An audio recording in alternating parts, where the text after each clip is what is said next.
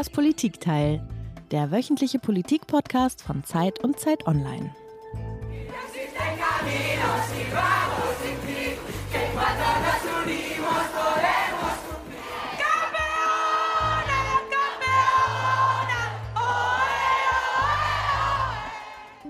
Ja, krass, Peter. Diese Jubelarie, die wir gerade gehört haben, die sind jetzt schon rund zwei Wochen her und wohl noch nie hat ein sportlicher Erfolg ein Land in eine so tiefe Krise gestürzt, wie wir das in diesen Tagen in Spanien erleben.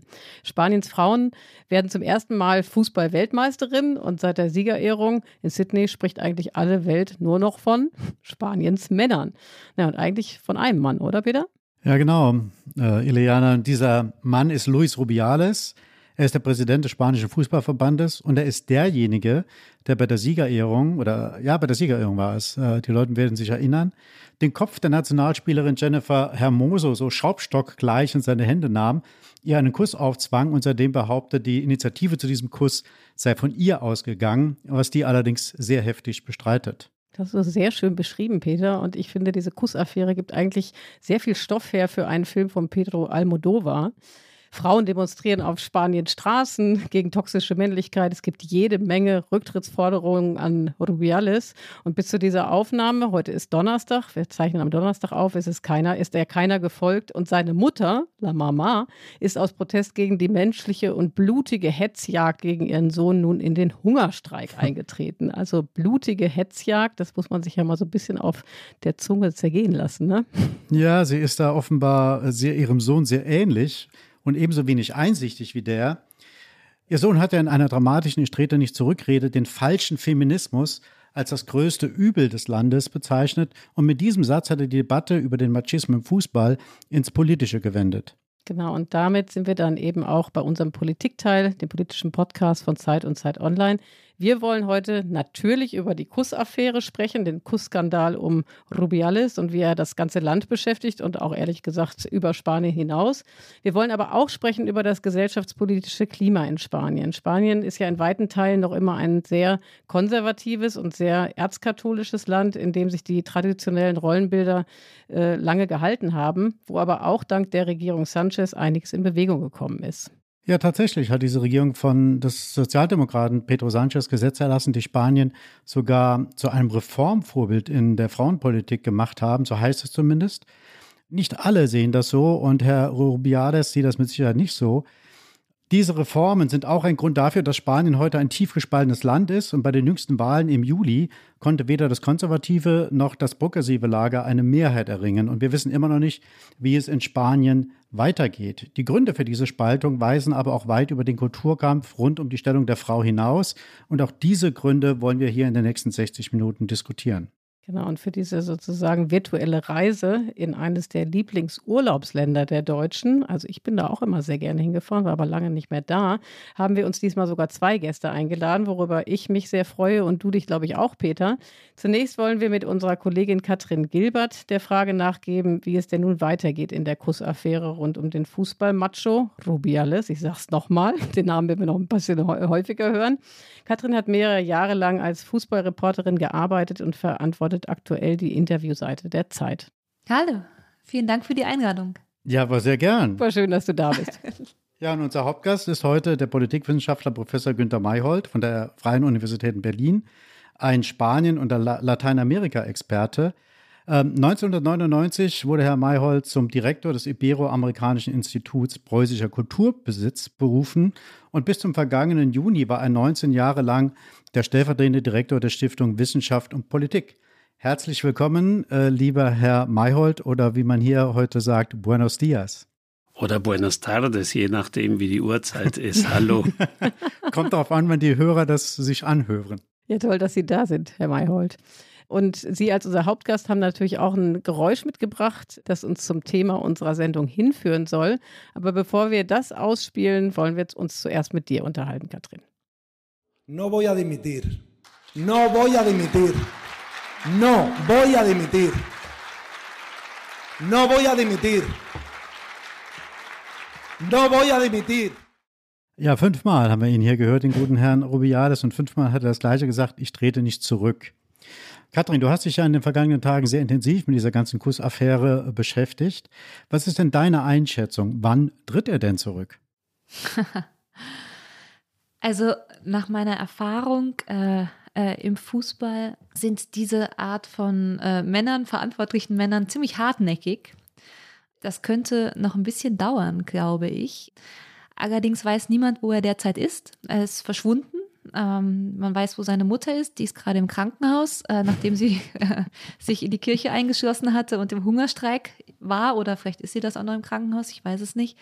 Aber bei ihm, ähm, glaube ich, könnte es noch ein bisschen dauern. Das hängt natürlich auch davon ab, ähm, was die Vorermittlungen jetzt der Staatsanwaltschaft in Spanien ergeben. Und ich glaube tatsächlich auch, wie die Haltung von Herrn Infantino, also dem Chef der FIFA dazu ist. Der hat zwar schon öffentlich sich distanziert, aber ich kann mir vorstellen, da gibt es im Hintergrund auch noch Gespräche. In der neuen Ausgabe der Zeit hast du ja mit einer Frau gesprochen, die äh, als Nachfolgerin, als mögliche Nachfolgerin gehandelt wird von Herrn Rubiales. Ähm, das ist Maria Teixidor, du hast es uns eben gesagt, so wie man es eben auf Katalan ausspricht. Äh, du hast sie interviewt und äh, sie war fünf Jahre lang im äh, Vorstand des berühmten FC Barcelona tätig. Und das Interview trägt den Titel Es ist viel mehr als ein Kuss. Erzähl doch mal, was hat sie denn erzählt? Was erzählt sie so über den Umgang mit Frauen und mit dem Machismo im spanischen Sport? Und was hat sie womöglich selber erlebt? Naja, das, äh, was grundsätzlich äh, natürlich in diesem Interview herauskommt, dass auch sie, sie ist ja ähm, Anwältin und hat auch schon in verschiedenen Firmen gearbeitet, aber eben auch bis äh, vor kurzem äh, im Vorstand des FC Barcelona. Und ihre Haltung ist die, die natürlich auch viele andere Frauen in, in Spanien haben, dass das zwar jetzt in der Öffentlichkeit so groß thematisiert wird, weil es im Fußball passiert, aber dass es natürlich auch in anderen Metiers passiert. Und dieser Kuss, der war so das i-Tüpfelchen. Ähm, aber ähm, sie erwähnt zum Beispiel, dass es ja schon dabei anfängt, äh, dass zum Beispiel äh, Frauen in den Verbänden, also zum Beispiel in dem spanischen Fußballverband, lange überhaupt nicht gehört wurden, beziehungsweise wenn sie das was gesagt haben, nicht darauf eingegangen wurde, dass sie auch in vielen Gesprächen, genauso wie auch Kollegen und Kolleginnen, ähm, von ähnlichen Situationen des äh, Machtmissbrauchs ähm, äh, mitbekommen habe, aber dass es sehr, sehr schwierig sei, dagegen vorzugehen, wenn diejenige das nicht will. Also wenn man ähm, sich jemandem anvertraut, aber sagt, bitte erzähl es nicht weiter. Deshalb war es so erzählt sie es, ähm, sehr, sehr wichtig für die spanischen Spielerinnen, dass sie vor circa anderthalb Jahren sich sozusagen in dem spanischen Fußballverband, da muss, muss man sich vorstellen, da sind alle, die dazugehören, Frauen und Männer, werden von diesem Verband vertreten. Und darin wurde vor anderthalb Jahren ein eigener Verbund gegründet für die Frauen. Und äh, der wird geleitet von einer ehemaligen Nationalspielerin, die auch Anwältin ist. Und sie erzählt, dass dieser Prozess des sich Währens sozusagen mit dieser Gründung dieses Verbundes angefangen habe. Und dass man ja schon vor einem Jahr sah, dass 15 Spielerinnen gestreikt haben, dass das eine Entwicklung war ähm, und die hat jetzt ihren Höhepunkt erreicht. Aber dieser Höhepunkt wurde natürlich verursacht von einem Mann. Also hätte es diese Kussszene nicht gegeben, hätte es wahrscheinlich auch die ganzen Diskussionen so nicht gegeben. Da würde ich gerne mal kurz nachhaken. Ähm, in Frankreich gab es eine ähnliche Situation, wo sich Spielerinnen gegen die Nationaltrainerin gewehrt haben und deren Methoden. Und das war erfolgreich. Die durfte nicht weitermachen. In Spanien gibt es jetzt den Verbund im Verband, die Frauen, die sich selbst organisiert haben, 15 Nationalspielerinnen, die zurückgetreten waren, weil sie gegen den Trainer äh, opponiert hatten, der wohl sehr unmöglich mit ihnen umgegangen sei. Warum konnte der Trainer sich aber halten? Naja, der Trainer konnte sich in diesem Fall halten, weil er vom Präsidenten unterstützt wurde. Und es gab damals eine, eine öffentliche äh, Verlautbarung des Verbandes, dass ähm, sich nur, dass nur die Spielerinnen zurückkehren dürfen und bei der Nationalmannschaft auch bei der WM mitspielen dürfen, die sich öffentlich entschuldigen, öffentlich entschuldigen für ihre Kritik. Ich äh, habe zufällig während äh, der WM ähm, auch in einer, bei einer Live-Übertragung eines Spiels ähm, gehört, äh, dass der Reporter erzählte, dass es bei den Kolumbianerinnen, die ja auch sehr erfolgreich waren, hm. Äh, eine ähnliche Entwicklung gab. Die haben sich auch vor circa einem Jahr gegen ihren Trainer gestellt. Und da war es tatsächlich so, dass all die, die Kritik geäußert haben an dem Umgang mit ihnen, nicht mehr mitgenommen wurden zur WM. Das war dort die, äh, äh, die Konsequenz. Also ähm, warum das jetzt bei den Franzosen besser geklappt hat, das weiß ich nicht. Vielleicht sind die Franzosen da auch schon ein bisschen weiter als die Spanier und Kolumbianerinnen. Was glaubst du denn oder was hat deine, was glaubt deine Gesprächspartnerin, die du gesprochen hast?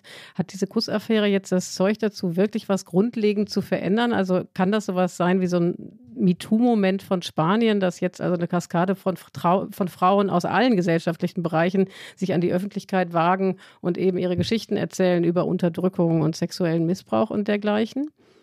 Hat das die Kraft? Also wenn ich eines gelernt habe bei der Berichterstattung über solche Fälle, ist es, dass man wirklich jeden Fall individuell betrachten muss. Man muss auch sagen, heute Morgen ist ein neues Video erschienen, also heute Donnerstagmorgen.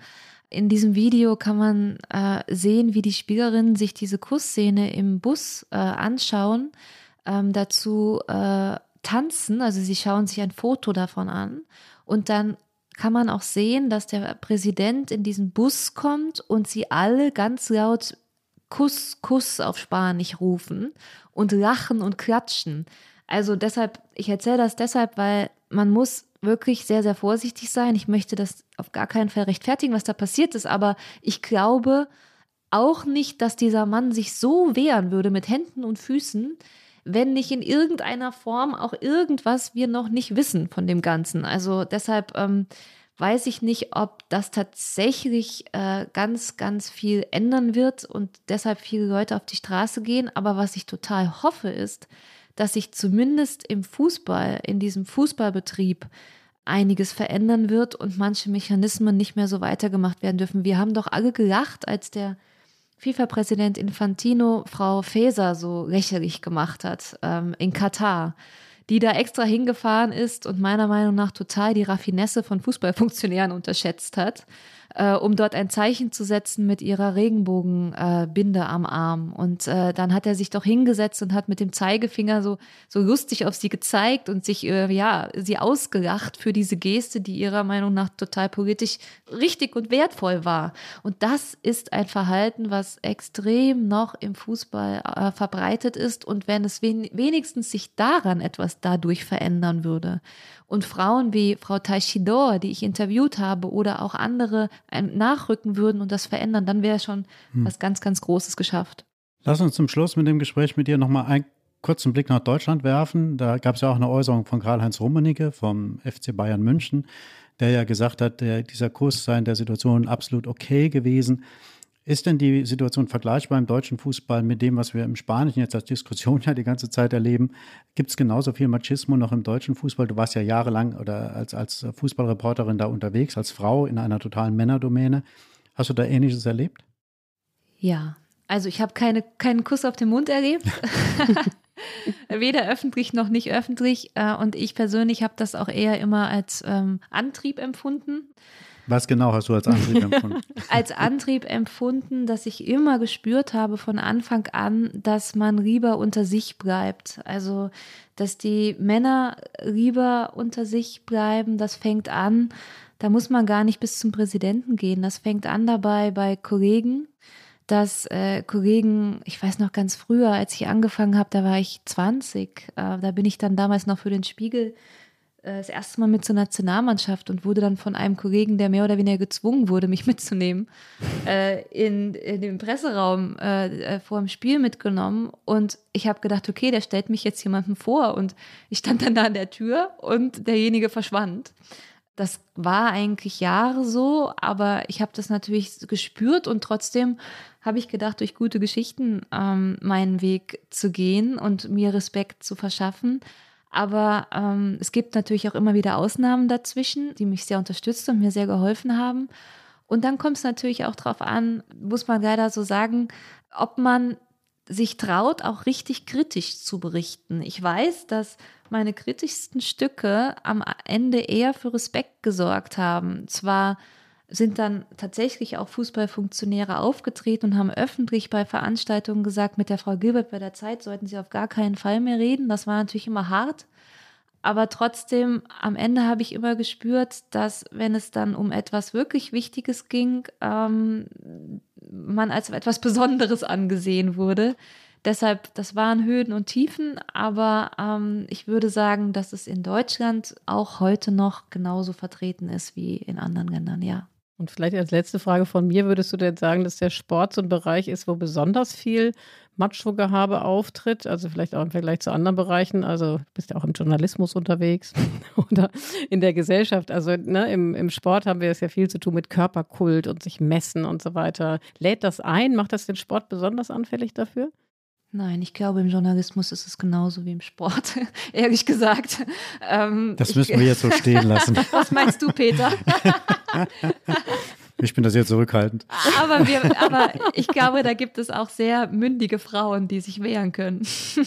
Wie überall. Das mit Sicherheit. Also mit einer bin ich ja alle 14 Tage hier verbunden. Okay, vielen, vielen Dank, äh, Katrin, dass du uns da einen kleinen Einblick verschafft hast über die aktuelle Situation und die Debatte, die äh, über Herrn Rubiales und den Machismo im Fußball, den Machismo im Frauenfußball, das ist ja eigentlich schon ein Widerspruch in sich, dass wir das, dass wir das äh, so mitnehmen durften. Vielen, vielen Dank, dass du da warst. Danke. Sehr gerne. Tschüss, Katrin. Ciao.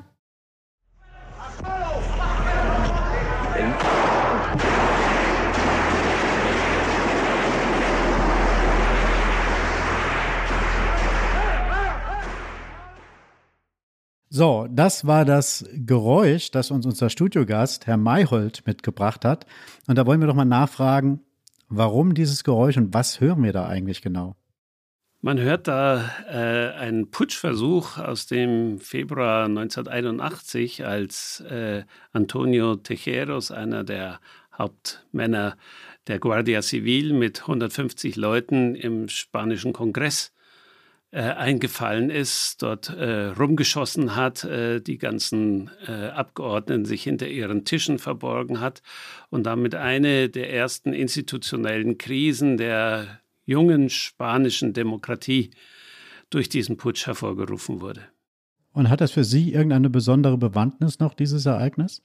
Ja, sicherlich. Äh, es war für mich sozusagen der erste Schock eigentlich, weil man äh, doch sehr überzeugt war, dass die Spanier jetzt durch einen geordneten Übergang nach dem Ende Francos den Weg in die Demokratie gefunden hätten.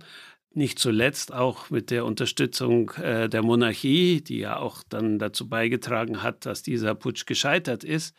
Aber letztendlich war es dann doch ein Hinweis darauf, wie fragil Demokratien sind äh, und dass eben die Frage, wie können sich Demokratien dauerhaft konsolidieren, eine ist, mit der sich mal beschäftigen muss. Und wenn man heute nach Spanien guckt, hat man dann doch wieder Zweifel, wie das mit der konsolidierten Demokratie sich denn dauerhaft darstellt. Darauf kommen wir ganz bestimmt in der zweiten Hälfte dann noch zu sprechen, Herr Mayhold. Aber bevor wir in die Analyse einsteigen, jetzt auch bezüglich des Machismo in Spanien, von wo aus wir ja losmarschieren wollen, erzählen Sie doch mal, wie gut und über welche Zugänge kennen Sie Spanien?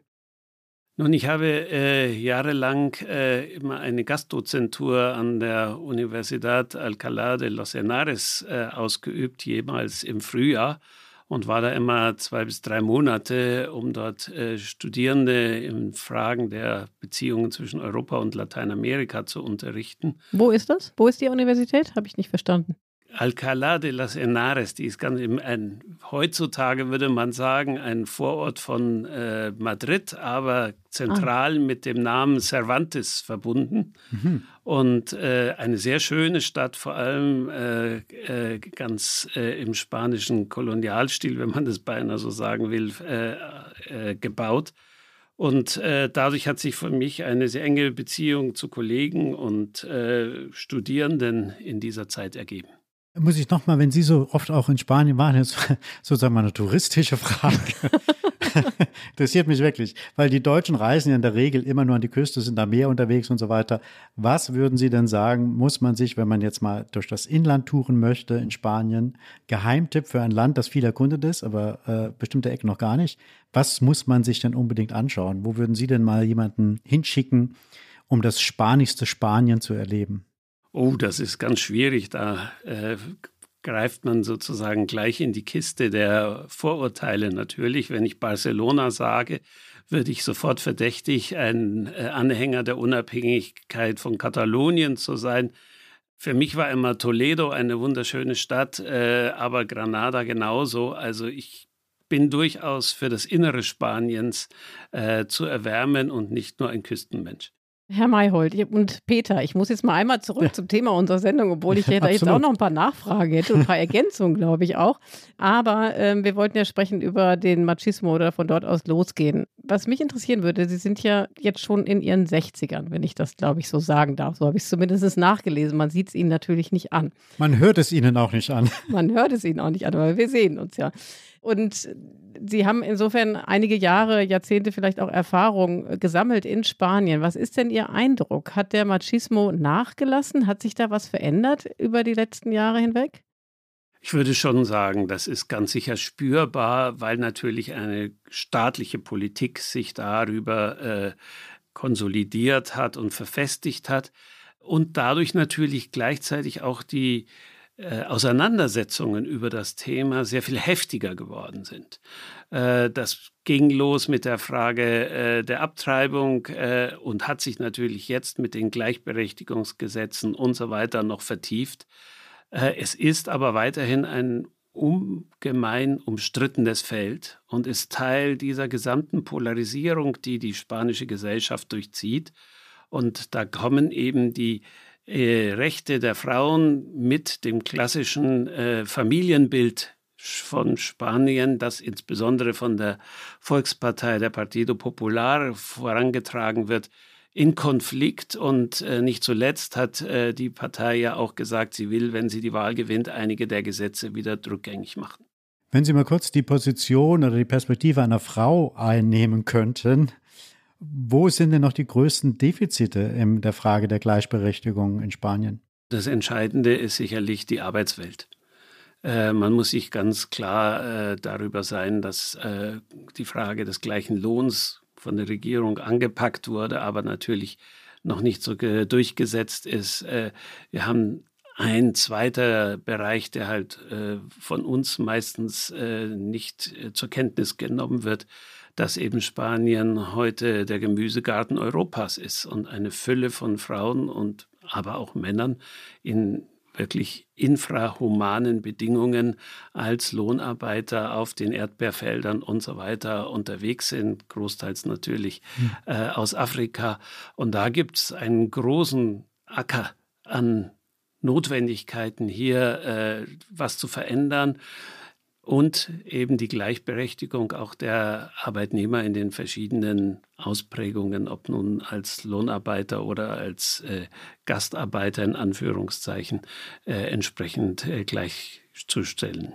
Und doch muss man ja konstatieren, dass sich auf jeden Fall was getan hat, ne? wenn man daran denkt, dass bis zum Ende der Franco-Diktatur 1975 spanische Frauen ohne Erlaubnis ihres Ehemanns gar nicht arbeiten durften, die ins Ausland reisen durften und kein Konto eröffnen durften. Das muss man sich mal vorstellen, bis in die Mitte der 70er Jahre hinein dann ähm, ist da natürlich einiges passiert, auch dank der, Peter hat es eben in der Anmoderation gesagt, äh, der Regierung Sanchez, die einige Gesetze zur Stärkung der Frauenrechte auf den Weg gebracht hat. Und für manchen hier in äh, Europa gilt ja Spanien heute sogar als Vorreiter in Sachen Frauenrechte und Emanzipation.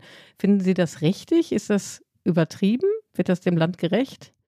Nein, ich glaube schon, dass äh, die Regierung äh, aus PSOE, also von äh, äh, dem Präsidenten der Regierung, äh, wie auch der Podemos-Gruppe, hier eine wichtige äh, Rolle gespielt hat. Das gilt auch für andere Bereiche, im Bereich Grund, sozialer Grundsicherung etc. Äh, war man innovativ und hat sicherlich Spanien in eine Führungsposition gebracht. Der entscheidende Punkt, der halt dann immer zur Diskussion kommt, ist, wie weit reicht der Konsens in die Gesellschaft hinein? Ja, man kann natürlich Gesetze festlegen und verordnen, aber wenn große Teile äh, der Bevölkerung sich dem nicht anschließen, respektive eine zentrale politische Kraft sich dem verschließt, dann ist natürlich das immer ein prekärer Fortschritt, wenn durch einen möglichen Regierungswechsel die Uhr wieder zurückgedreht wird. Ja, aber so eine Kraft entwickelt sich ja zum Teil auch aus der Gesellschaft selbst heraus. Man braucht ja nicht immer die Politik, die das anstößt. Manchmal ist es ja so, dass die Politik das dann nachholt. Also gibt es auch in der spanischen Gesellschaft Prozesse, die diesen Feminismus nach vorn gebracht haben.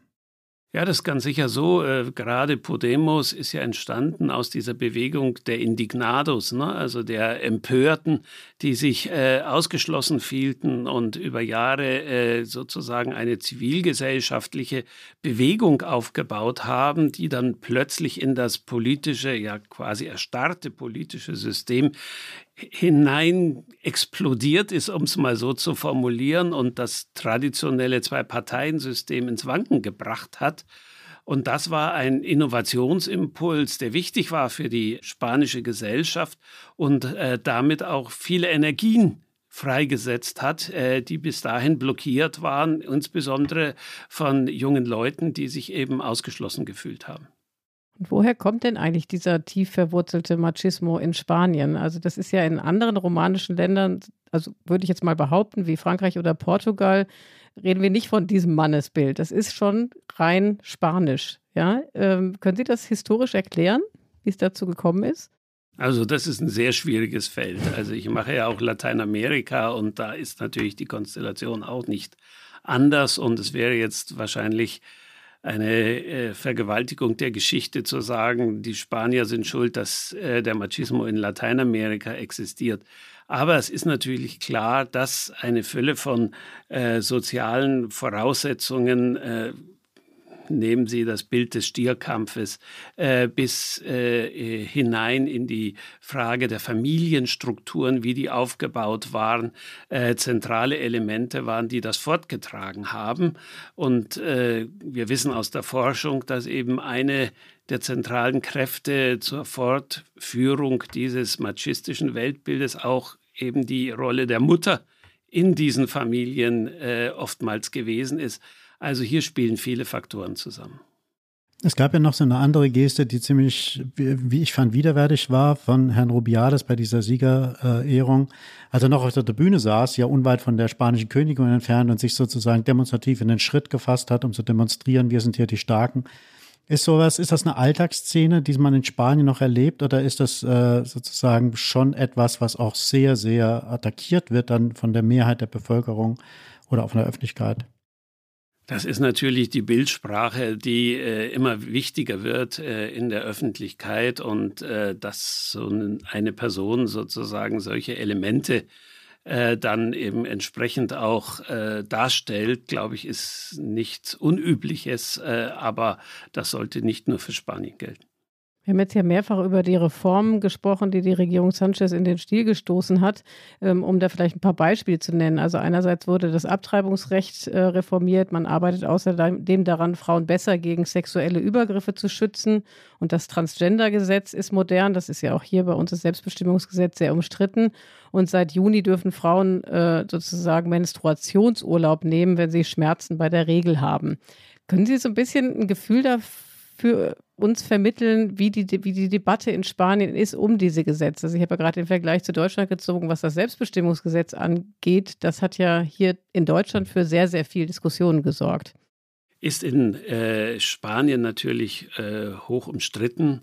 Äh, man darf ja nicht vergessen, es gibt ja eine extrem konservative Bewegung in der katholischen Kirche mit Opus Dei, die in Spanien sehr, sehr stark ist und äh, das auch natürlich in die Medien entsprechend hineingetragen hat. Und es ist natürlich bei der Gesetzgebung auch was schiefgegangen nicht, indem man den Unterschied zwischen Missbrauch und sexueller Aggression aufgehoben hat und damit äh, einen Straftatbestand geschaffen hat, äh, sind die Strafen zurückgeführt worden und es sind äh, Sexualstraftäter plötzlich freigekommen, weil ihre Strafen jetzt äh, sozusagen nachträglich kürzer bemessen wurden. Das war natürlich ein gefundenes Fressen für die Opposition, die sagt, das ist genau die Konsequenz, wenn man äh, an solchen Themen ansetzt, dann werden äh, Sexualstraftäter äh, freigelassen. Also hier sind äh, eine Fülle von Themen, die damit unmittelbar verbunden sind und äh, in der spanischen Gesellschaft sofort, um es mal so zu sagen, äh, zu Flammen führen in der politischen Auseinandersetzung. Und äh, deswegen kommt es darauf an, ich sagte es ja eingangs, äh, dass gesucht wird, äh, den Konsens in der Gesellschaft voranzubringen.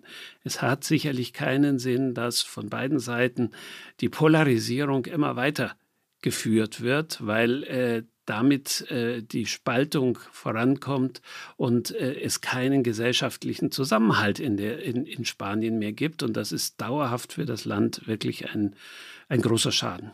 Da gibt es denn Kräfte, die das versuchen, die versuchen, diesen Zusammenhalt wiederherzustellen, die versuchen, die Spaltung zu überwinden. Sehen Sie da jemanden oder eine Bewegung?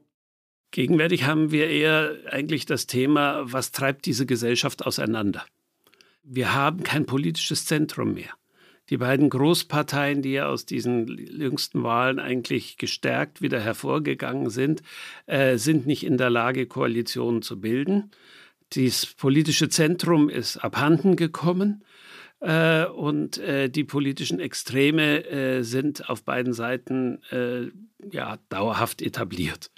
Und damit äh, ist die Kohäsion natürlich schwierig geworden. Die Monarchie ist keine Kohäsionskraft mehr. Die katholische Kirche, die früher ja auch eine gewisse Kohäsion äh, bilden konnte, ist im Zentrum der politischen Auseinandersetzung äh, vor, äh, mit beteiligt. Und äh, damit sind natürlich eine Fülle von Konflikten, auf die jeweils draufgesattelt werden kann, wenn man damit politisches Geschäft äh, betreiben will. Damit haben Sie eigentlich schon die Überleitung gemacht zu dem Thema, was wir dann gleich besprechen wollen, nämlich das tief gespaltene Spanien. Und das geht ja weit über diesen Kulturkampf um den Feminismus hinaus, also auch die Wurzeln des Ganzen. Ich würde aber gerne vorher noch mit ein, zwei Fragen bei äh, dem Thema Feminismus und Machismo bleiben. Sie haben eben auf meine Frage, warum äh, geantwortet, warum eben die, äh, der Machismo gerade in Spanien so ausgeprägt ist, haben Sie gesagt, das hat eben auch mit diesem Bild der Mutter zu tun. Gleichzeitig habe ich jetzt gelesen, dass die Erwerbstätigkeit der Frauen deutlich höher ist in Spanien, als das in Deutschland beispielsweise der Fall ist. Wie passt denn das zusammen? Also, weil man würde ja eigentlich äh, erwarten, dass, äh, wie das bei uns über Jahrzehnte der Fall war, die Frau vor allen Dingen eben die Hüterin des Haushalts ist und gar nicht so sehr auf dem Arbeitsmarkt unterwegs ist. Und wir haben im Prozess der Modernisierung Spaniens im Gefolge des Beitritts zu den europäischen Gemeinschaften natürlich einen wahnsinnigen Modernisierungsschub im Lande gehabt, der eine äh, wirtschaftliche Blüte hervorgebracht hat. Und das hat auch dazu geführt, dass ein äh, massiver Schub in der Beschäftigung äh, von Frauen in den verschiedensten Bereichen sich ergeben hat.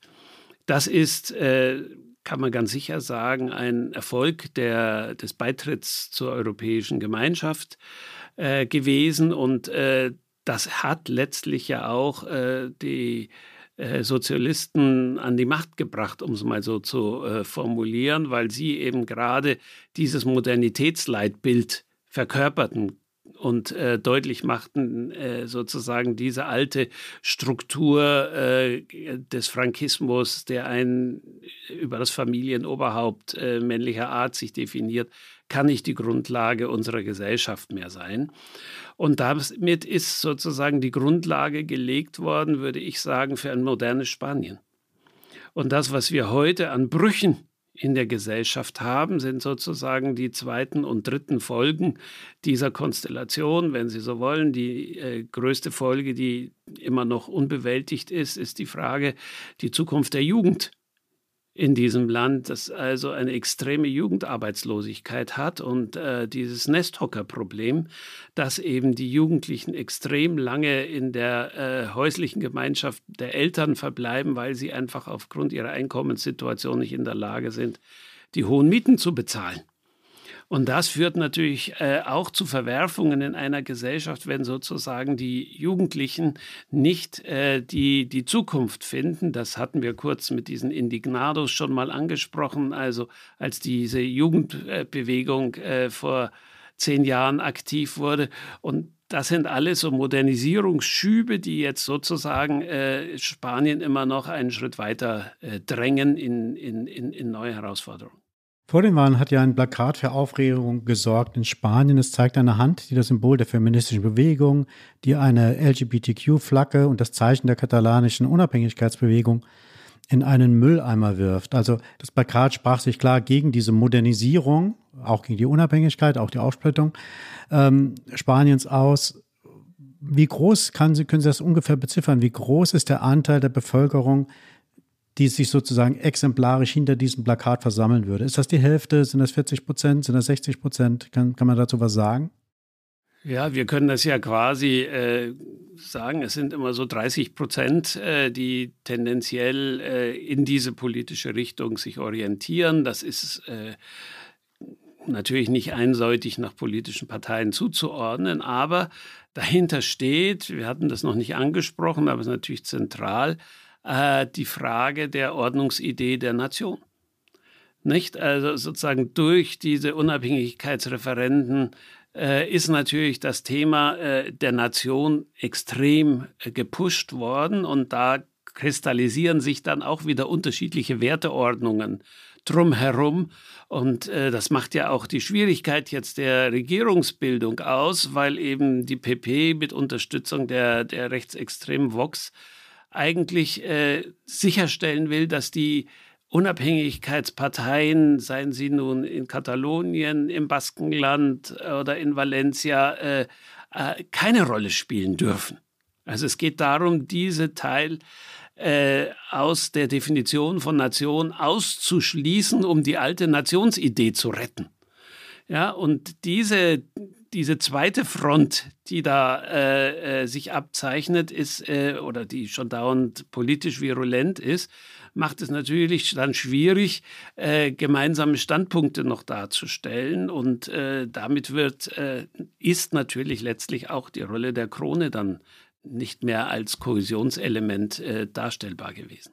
Aber bevor wir zur zweiten Front gleich wechseln, wollen wir vielleicht noch einmal bei der ersten Front bleiben, nämlich bei der Frage des Feminismus und, und der Gender-Problematik in, in Spanien. Wollen uns hier mal einen O-Ton anhören. Las voceras del feminismo supremacista no hablan en nombre de todas las mujeres, sino en nombre de su propia ideología, que es una ideología totalitaria y, por cierto, también suicida. Wir haben hier Santiago Abascal gehört, den Vorsitzenden der Vox-Partei, und der hat, ich übersetze es mal kurz, steht aber hier auf meinem Blatt, also das kann ich jetzt nicht frei. er sagt, die Wortführerinnen des Feminismus sprechen nicht im Namen aller Frauen, sondern im Namen ihrer totalitären und selbstzerstörerischen eigenen Ideologie. Da würde ich doch gerne nochmal nachhaken. Peter hat es eben auch schon gefragt. Also, wie groß ist eigentlich die Solidarität unter den spanischen Frauen und der Wille, hier gemeinsame Sache zu machen, um die, ich bleibe jetzt nochmal bei diesem Bild, um die Machos auf ihren Platz zu verweisen? Das ist ganz schwierig zu sagen. Da gibt es ein Stadt-Land-Gefälle. Da gibt es ein Bildungsgefälle. Auch ein Jung-Alt, wenn ich mal kurz dazwischen fragen darf? Bestimmt. Gibt es ganz sicher. Wir haben sicherlich neue Generationen, die äh, darauf ganz anders reagieren. Ja, also äh, hier ein, äh, eine, eine, klare Zuordnung zu machen, ist extrem schwierig. Es gibt natürlich auch gespaltene Reaktionen auf die vier verschiedenen Gesetze, die da erlassen worden sind, äh, wo auch Frauen bei einigen sich so und bei anderen anders äh, positionieren. Aber man sieht natürlich, dass gerade die jetzige Regierung sich durch eine starke Präsenz von Frauen positioniert hat in zentralen Ämtern, durch eine sehr äh, protagonistische Rolle von Frauen und demgegenüber das Muster äh, eben von Abascal äh, und letztlich auch von Feijóo, wo äh, ja, jetzt will ich ein anderes Klischee bedienen, äh, alte Männer sozusagen, dass äh, die Kontrolle der, der, der Politik äh, haben und äh, das eben auch mit dieser Kritik an der sogenannten Gender-Ideologie verbinden. Also Feijó sollten wir vielleicht mal kurz einschieben, ist der Vorsitzende der Partito Popular, der konservativen Partei in Spanien. Ich würde gerne aber nochmal, bevor wir jetzt äh, gleich zu den Wahlen direkt kommen, noch einmal nach Podemos fragen. Sie haben das ja vorhin schon mal angesprochen, eine Bewegung, die Partei geworden ist. Und wir hatten hier in Deutschland ja auch eine große Berichterstattung über äh, diesen Prozess. Also da gab es ja großes Interesse daran an Podemos. Äh, bei der Zeit haben wir auf jeden Fall äh, öfters darüber berichtet. Jetzt hört man eigentlich wenig von denen. Hat denen die Parteiwerdung letztlich geschadet? Sie haben sich intern aufgearbeitet, muss man sicherlich sagen. Äh, Sie haben sich auch selber überschätzt. Äh, das äh, ist sozusagen mit dem Ende der Führungsfigur deutlich geworden. Und dann ist eben jetzt diese neue politische Kraft Sumar aufgetreten bei den Wahlen, die quasi Podemos gezwungen hat, sich dort einzuordnen. Äh, nicht umsonst hat man den Namen Sumar gewählt, also zu summieren. also sozusagen als Sammlungsbewegung zu agieren. Und äh, Podemos existiert äh, weiterhin als eigene Bewegung, aber musste sich im Sinne der Chancen noch eine Zukunft für Pedro Sanchez in dieser Auseinandersetzung zu suchen, letztlich äh, Sumar anschließen. Und manche in der Podemos-Fraktion sehen natürlich jetzt äh, mit äh, Sumar das eigentliche Projekt äh, machtpolitisch zerstört. Äh, indem man eben sozusagen sich als, ich nenne es mal jetzt, zweite sozialdemokratische Kraft neben Pedro Sanchez positioniert hat und äh, die äh, zivilgesellschaftliche Dimension dadurch machtpolitisch überformt worden ist. Spanien hat gewählt und es ist kompliziert. Die konservative Volkspartei PP ist am Ende stärkste Kraft geworden. Ihr Spitzenkandidat Alberto Núñez Feijóo gewann aber deutlich knapper als in Umfragen angenommen. Zusammen mit den Rechtspopulisten von Vox käme das Bündnis auf 169 Sitze und damit sieben zu wenig für eine Mehrheit im spanischen Parlament. Die PSOE von Ministerpräsident Pedro Sanchez kommt auf 122 Sitze. Die beiden Parteien im rechten Spektrum haben zusammen keine Mehrheit erlangt, obwohl der konservative Spitzenkandidat Fejo plus 47 Sitze geschafft hat, reicht es trotzdem nicht für eine rechte, für ein rechtes Bündnis mit den Ultrarechten von der Partei Vox, denn die wiederum haben Sitze verloren, 19. In Spanien ist das Parlament zum ersten Mal nach den vorgezogenen Neuwahlen zusammengekommen. Nun gilt es, eine Regierung zu bilden. Das dürfte allerdings sehr schwierig werden, denn weder die Sozialisten von Premier Sanchez noch die Konservativen von Oppositionsführer Ferro haben aktuell genügend Unterstützung. Eine Koalition der beiden gilt als ausgeschlossen. Also das Wahlergebnis ähm, offenbart die Gespaltenheit Spaniens. Für ein Rechtsbündnis reicht es nicht, ähm, aber auch Sanchez wurde abgestraft. Da hätte ich jetzt nochmal die Frage, also eigentlich hatte Sanchez ja hehre Ziele mit seinem Koalitionspartner zusammen. Er wollte Spanien zur europäischen Avantgarde machen, natürlich unter anderem dank der Stärkung der Frauen- und Minderheitenrechte und ehrlicherweise muss man auch sagen, Spanien steht ja wirtschaftlich gar nicht so schlecht da. Also im Unterschied zu vor einigen Jahren hat sich bei der Arbeitslosigkeit, auch bei der Jugendarbeitslosigkeit was getan und die Inflation ist auch bei weitem nicht so hoch, wie das beispielsweise in Deutschland der Fall war. Was ist ihm denn jetzt genau zum Verhängnis geworden? War es wirklich diese Stärkung der Frauenrechte, diese Linie, die vielleicht einfach zu schnell war für das Land? Vielleicht sollen wir noch mal einen Blick zurückwerfen, weil äh, vor diesen Wahlen gab es ja Regionalwahlen im März. Und die sind ja für äh, Sanchez völlig in die Hosen gegangen. Also gerade seine Partei hat eine Fülle von traditionellen Hochburgen verloren, hat äh, äh, sozusagen die, die territoriale Basis verloren, für die sie früher stand. Und das ist äh, sozusagen schon mal als eine erste Abstrafung für Sanchez äh, wahrgenommen worden. Und er hat sich eigentlich äh, angesichts der Kritik, die natürlich von seiner eigenen Basis kam, äh, gerettet, indem er dann vorzeitige Neuwahlen angekündigt hat. Mit der Maxime äh, sozusagen, äh, haltet still, ich bin noch in der Lage, äh, sozusagen unsere nationale Rolle zu retten. Und damit hat er erstmal seine eigenen Parteigenossen zum Stillhalten gezwungen und äh, nochmal mit einem, ja, doch sehr risikobewussten Vorgehen äh, versucht, seine eigene Haut zu retten. Das ist ihm nun nur zum Teil gelungen. Und wir stehen wieder an der Situation, vor der wir schon vier Jahren gestanden haben, dass sozusagen keines der politischen Lager letztlich dauerhaft eine Mehrheit bildet und dass man, und das ist dann das Strukturproblem, wenn man so will, des spanischen Parteiensystems, darauf angewiesen ist, dass man mit Regionalparteien zusammentritt. Das ist für die Volkspartei, die dauernd gegen die regionalen Kräfte polemisiert und sie aus dem politischen Leben quasi hinausdrängen will, schwieriger als für Sanchez, der da zumindest offener agiert und äh, Koalitionen gestiftet hat. Aber letztlich wird klar, äh, er hat selber keine Mehrheit. Und seine Koalitionspartnerin, eben dieses Bündnis Sumar, hat es nicht mal geschafft, den dritten Platz zu belegen, sondern ist auf dem vierten Platz gelandet. Also hier ist schon ein, äh, eine, eine Bewegung erkennbar, dass es eine Unzufriedenheit mit dieser Regierung, mit der, Links, mit der Linksregierung gibt. Und das hat auch viel damit zu tun, dass äh, eben einige Maßnahmen als eine an Minderheiten ausgerichtete Politik betrachtet wird. Also an sexuellen Minderheiten, an äh, sozusagen äh, Partikularrechten und sozusagen eine zu große Berücksichtigung der Regionalparteien, denen sozusagen ein übermäßiges äh, Gewicht in der nationalen Diskussion eingeräumt wird. Also Regionalparteien, darf ich auch kurz nachfragen, meinen Sie mit Regionalparteien also auch jene Kräfte, die für Autonomie ihrer jeweiligen Region äh, stehen und dafür streiten? in den verschiedensten Formaten. Da gibt es ja Konservative im Baskenland, es gibt die ehemaligen ETA, die jetzt in Partei ist. Äh, wir haben die verschiedenen Varianten im katalanischen Feld. Da gibt es sehr viele äh, Dimensionen. Aber das Entscheidende ist halt, äh, dass sie auf größere Autonomie, um es mal vorsichtig zu formulieren, Wert legen. Und äh, das geht von der Steuerhoheit, äh, Sozialversicherungsfragen, eigene Polizei und so weiter und so fort.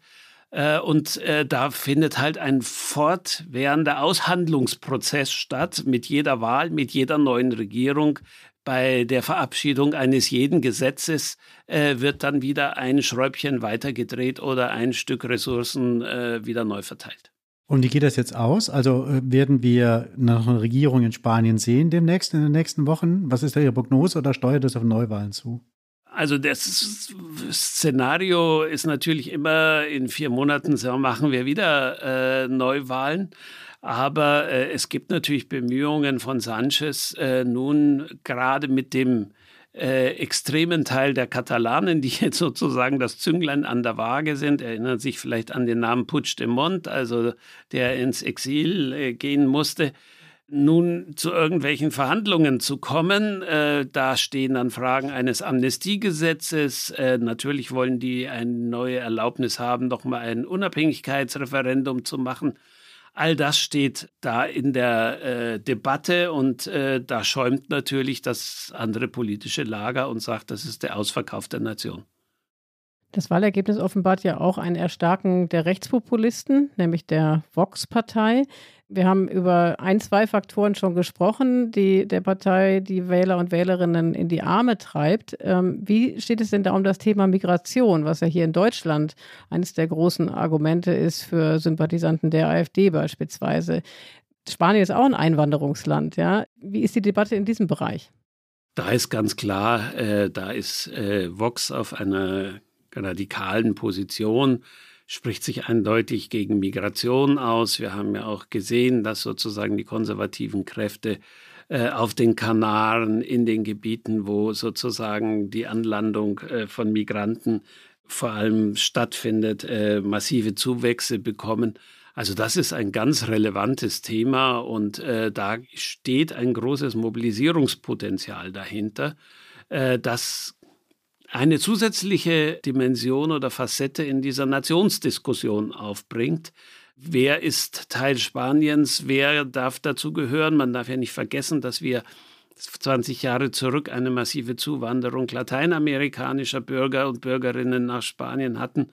Also hier gibt es äh, ein großes Konfliktpotenzial, was insbesondere natürlich auf der kommunalen Ebene sich besonders äh, deutlich äh, ausprägt. Also wir haben jetzt bisher zwei, wenn ich das richtig sehe, zwei Großthemen als Gründe für die Spaltung identifiziert. Das eine ist die hochumstrittene polarisierende Frauenpolitik und das andere, vielleicht noch wichtiger, wenn ich es richtig verstehe, die Debatte um die nationale Einheit und die Bedeutung Stärke der Regionalparteien. Ein drittes Thema ist ja auch der Umgang der Spanier mit ihrer eigenen Vergangenheit. Inwiefern polarisiert oder spaltet äh, dieses Thema auch das Land? Nun, die Regierung Sanchez hat ja ein Gesetz äh, zur Vergangenheits-, demokratischen Vergangenheitspolitik auf den Weg gebracht, das insbesondere eben auch die ja nie geklärte äh, Frage äh, der Opfer des Bürgerkrieges noch äh, in den Vordergrund rückt. Wir haben äh, Auseinandersetzungen über den Umgang mit Denkmälern, Straßennamen. Wir haben äh, sozusagen auch noch die Identifizierung von Opfern. Wir haben die Umbettung äh, von Opfern äh, aus dem Valle de los Caídos in andere äh, Gräber, äh, da werden jeweils natürlich äh, alte Konflikte wieder sichtbar.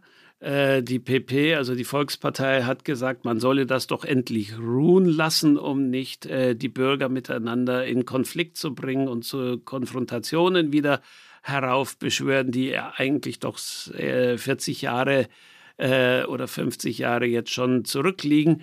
Aber das ist natürlich für große Teile äh, des linken Lagers ein zentrales Thema, dass diese Aufarbeitung endlich stattfindet, weil letztlich ist es ja so gewesen, die Demokratisierung, der Übergang zur Demokratie hat stattgefunden unter der Maxime, wir tasten das nicht an, um nicht den Weg in die Demokratie zu gefährden.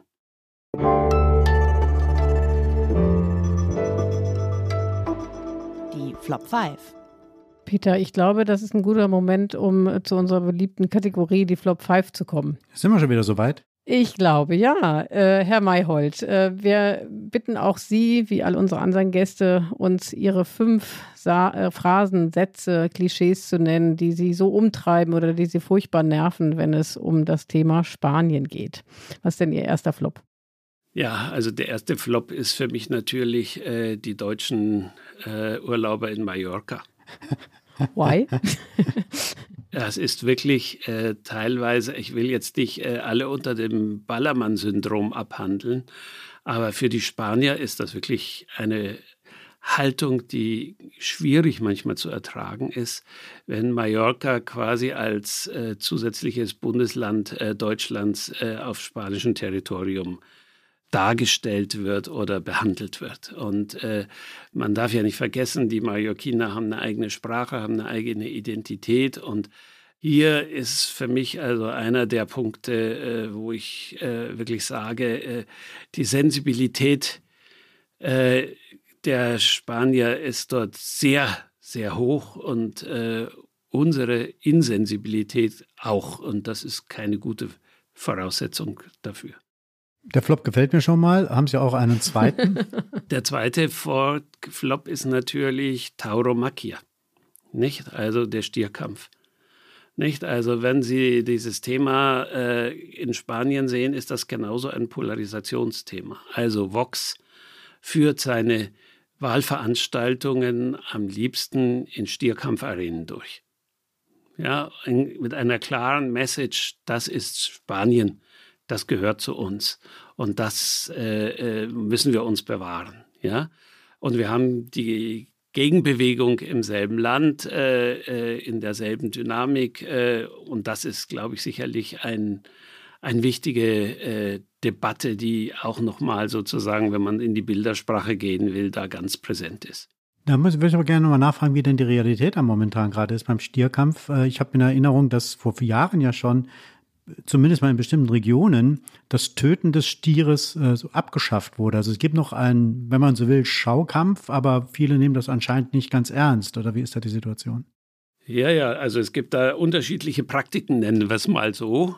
Ja, äh, und äh, das ist halt umkämpft. Äh, in jeder Region äh, wird da mit unterschiedlichen äh, Regelungen agiert und ja, ein dauerhafter Zankapfel.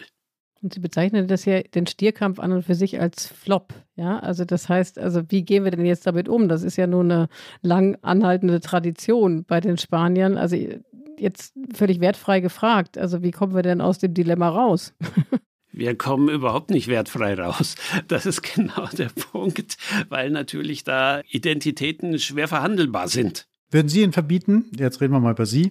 Wie stehen Sie dazu? Also ich würde schon sagen, es gibt äh, Grenzen äh, im Umgang mit Tieren und äh, nicht umsonst gibt es auch in Spanien eine rechtsphilosophische Tradition, die klar sagt, Tiere haben auch Eigenrechte, die man respektieren muss und in dem Sinne, glaube ich, ist das durchaus zu handeln.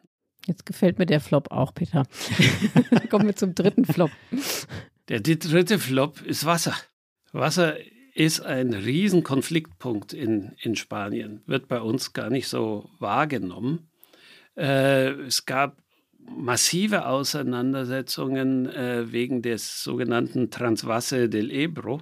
Also der Ebro ist sozusagen ein relativ langer Fluss im Norden Spaniens. Und äh, der sollte über verschiedene Kanäle sozusagen den Süden, auch ein Teil von Katalonien, mit Wasser versorgen. Man muss im Hintergrund haben, Spanien hat 1200 Stauseen, durch die sozusagen die, das Wassermanagement stattfindet. Jetzt unter den aktuellen Klimabedingungen ist natürlich die äh, Auseinandersetzung über, den, über das Wasser äh, zu einer zentralen Debatte geworden. Ich habe schon gesagt, Spanien ist Europas äh, Gartenbaubetrieb. Da muss also sehr viel bewässert werden. Es müssen die ganzen Städte versorgt werden. Andalusien ist traditionell trockenes Land und so weiter. Also eine Riesenauseinandersetzung regionaler Art, die dann wieder in die einzelnen äh, Konflikte mit den verschiedenen Regionen hineinspielt, quer zu den mhm. Parteien verläuft. Also Wasser ist der Flop äh, in der Politik Spaniens, um es mal so zu formulieren, weil man einfach gegenwärtig nicht in der Lage ist, äh, dieses Thema äh, zu bewältigen aufgrund der internen Auseinandersetzung. Okay, da kämen wir jetzt zu Nummer vier schon. Das läuft unter dem Thema das leere Spanien. Wir haben in Spanien eine Konstellation, dass große Teile des Landes veröden. Die Leute ziehen weg in die Städte weil eben auf, den, äh, auf dem Land keine Arbeitsmöglichkeiten vorhanden sind. Und das führt natürlich dazu, dass sozusagen dort die gesamte Infrastruktur auch zusammenbricht. Es gibt keine Schulen mehr, es gibt keine Arbeitsplätze mehr, es gibt keine Versorgungseinrichtungen mehr. Und diese, diese Entleerung äh, von großen Teil Sp äh, Spaniens zugunsten der stärkeren Urbanisierung fördert natürlich nochmal die Frage Wasserversorgung, äh, Kommunikationswege und so weiter und so fort. Und äh, da spielt dann sozusagen natürlich nochmal das Thema Tourismus mit rein, der natürlich auch nochmal einen zusätzlichen Effekt bringt, äh, dass bestimmte Gegenden stark in Anspruch genommen werden, während große Teile des, äh, der Rest des Landes touristisch verarmen, um es mal so zu formulieren, also dort auch keine Wirtschaftsimpulse kriegen. Und die relative, weil Sie haben ja vorhin diese Bedeutung der Regionalparteien sehr stark gemacht. Äh, ist ja viel stärker als bei uns. Wir haben eine Regionalpartei, die bedeutsam ist, das ist die CSU. Das ist in, in das ist in Spanien ja ein bisschen anders. Also kann, haben diese Regionalparteien nicht die Macht oder nicht die Ideen, diesem Trend irgendwie wirkungsvoll entgegenwirken zu können?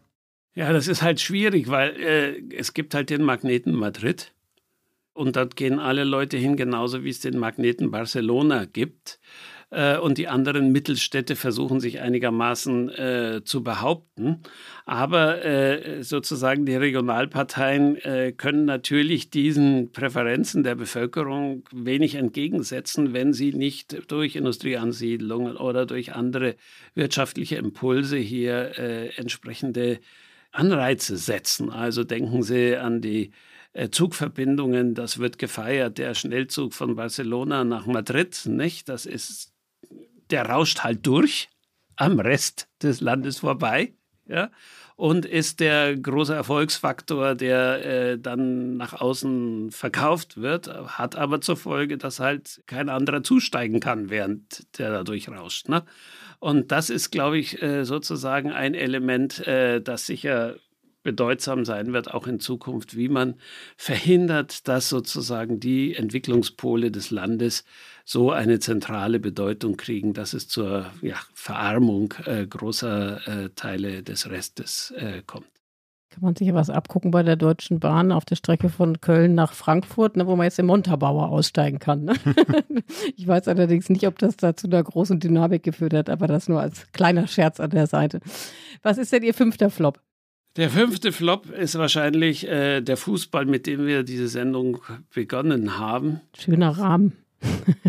Denn äh, sozusagen, wir haben nach wie vor auch da das Problem, wie wird eine Nationalmannschaft gebildet äh, zwischen Katalanen, zwischen Barcelona, zwischen Real Madrid sozusagen der Fußball eint auch nicht das Land oder nur in bestimmten Momenten, sondern äh, führt eben dazu, dass äh, sich letztlich eine Spaltung äh, ergeben hat äh, durch unterschiedliche Loyalitäten mit einem starken regionalistischen Charakter.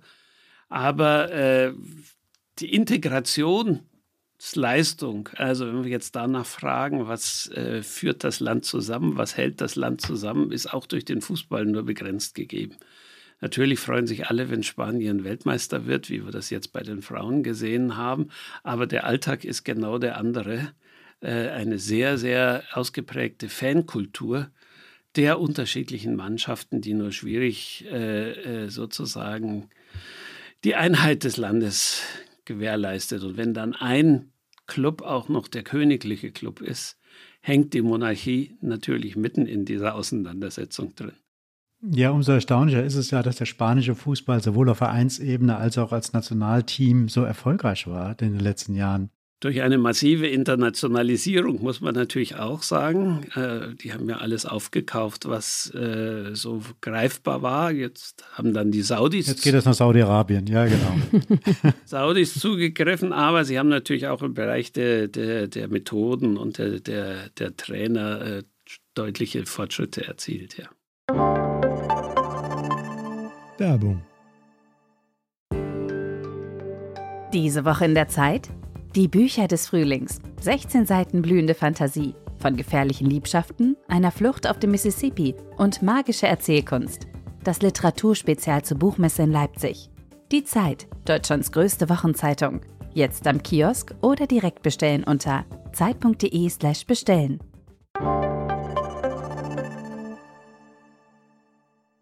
So, Sie müssen jetzt noch gedanklich zu einem großen Sprung in der Lage sein, weil wir wollen ja immer etwas Positivem enden in unserer in unserem Podcast und Sie haben ja gerade sozusagen ein bisschen die Hoffnung genommen, dass es doch noch einigen das gibt in diesem Land, wenn Sie schon sagen, auch der Fußball schafft das nicht. Was schafft es denn? Sehen Sie denn irgendwo was Positives, wo Sie sagen könnten, aus dem und dem Grund könnte diese Spaltung dann doch überwunden werden und die Spanier stärker zueinander finden? Ich glaube, es ist letztlich die Innovationskraft, äh, die das Land entwickeln muss. Ja, da sind, hatte ich ja schon gesagt, verschiedene Ansätze vorhanden, ob man das nun im Bereich der Frauenrechte nimmt, in der, in der Sicherung von Grundeinkommen, äh, in der Akzeptanz von Diversität. Das sind alles Elemente, wenn es denn gelingt, diese Konsensfähigkeit dazuzustellen. Und das ist äh, ein Weg, der für die Gesellschaft ganz schwierig ist, weil wir haben natürlich in den Medien eine massive Polarisierung. Sie brauchen nur die großen Zeitungen des Landes zu nehmen, klar zugeordnet. Ja, Feijo, der Kandidat der PP, hat sich geweigert, ein Interview El País zu geben. Ja, an der äh, Diskussion der Kandidaten im öffentlichen Fernsehen teilzunehmen. Ja, also alles diese Elemente, die eigentlich zusammenführen könnten, also öffentliches Fernsehen, Medien und so weiter, funktioniert nicht so, wie man es brauchen würde. Ja, und äh, da ist es, glaube ich, wichtig, dass in der spanischen Gesellschaft diese äh, Kräfte äh, sich stärker artikulieren und dann, glaube ich, hat das Land wirklich eine große äh, Entwicklungsmöglichkeit. Nicht zuletzt, man darf ja nicht vergessen, ist es jetzt das drittgrößte Land in der Europäischen Union und damit hat es natürlich auch international, äh, wenn es das ausspielt, eine größere Mitwirkungsmöglichkeit. Ich glaube, da haben Sie den Bogen gut geschlossen. Oder Peter, sind wir zufrieden mit der Prise Optimismus? Nee, absolut, bin ich, bin ich. Und ich finde auch total toll, dass wir für uns ist ja Spanien ist irgendwie so nah und doch so fern. Also man fühlt sich ja als Tourismus und Fußball so sehr verbunden, hat aber doch in der Regel relativ wenig Ahnung von, von inneren Verhältnissen Spaniens als politische Einheit sozusagen. Und da konnten wir heute so ein bisschen Deep Dive machen und das äh, war sehr interessant, sehr spannend. Und wir wollen alle miteinander hoffen, dass Spanien als Nation erhalten bleibt damit es auch weiterhin schöne Fußballspiele gibt und wir nicht permanent gegen irgendwelche Regionalmannschaften spielen müssen. Das wäre ja auch schlimm. Das ist auch mein großer Wunsch später.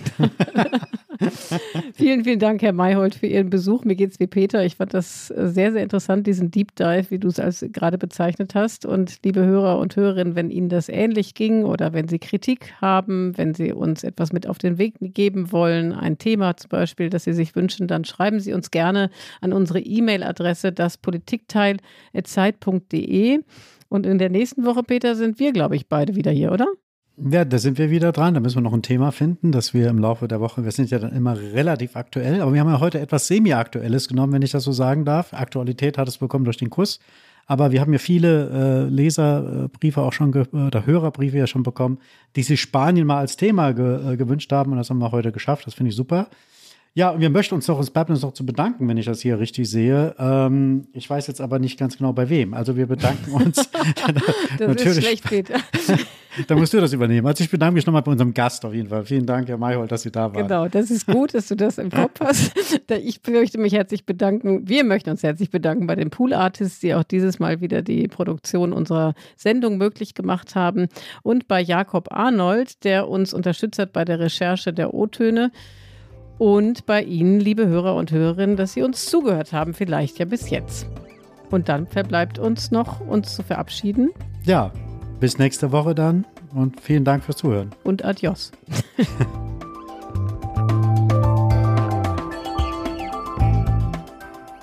Das Politikteil ist ein Podcast von Zeit und Zeit Online, produziert von poolartists.de.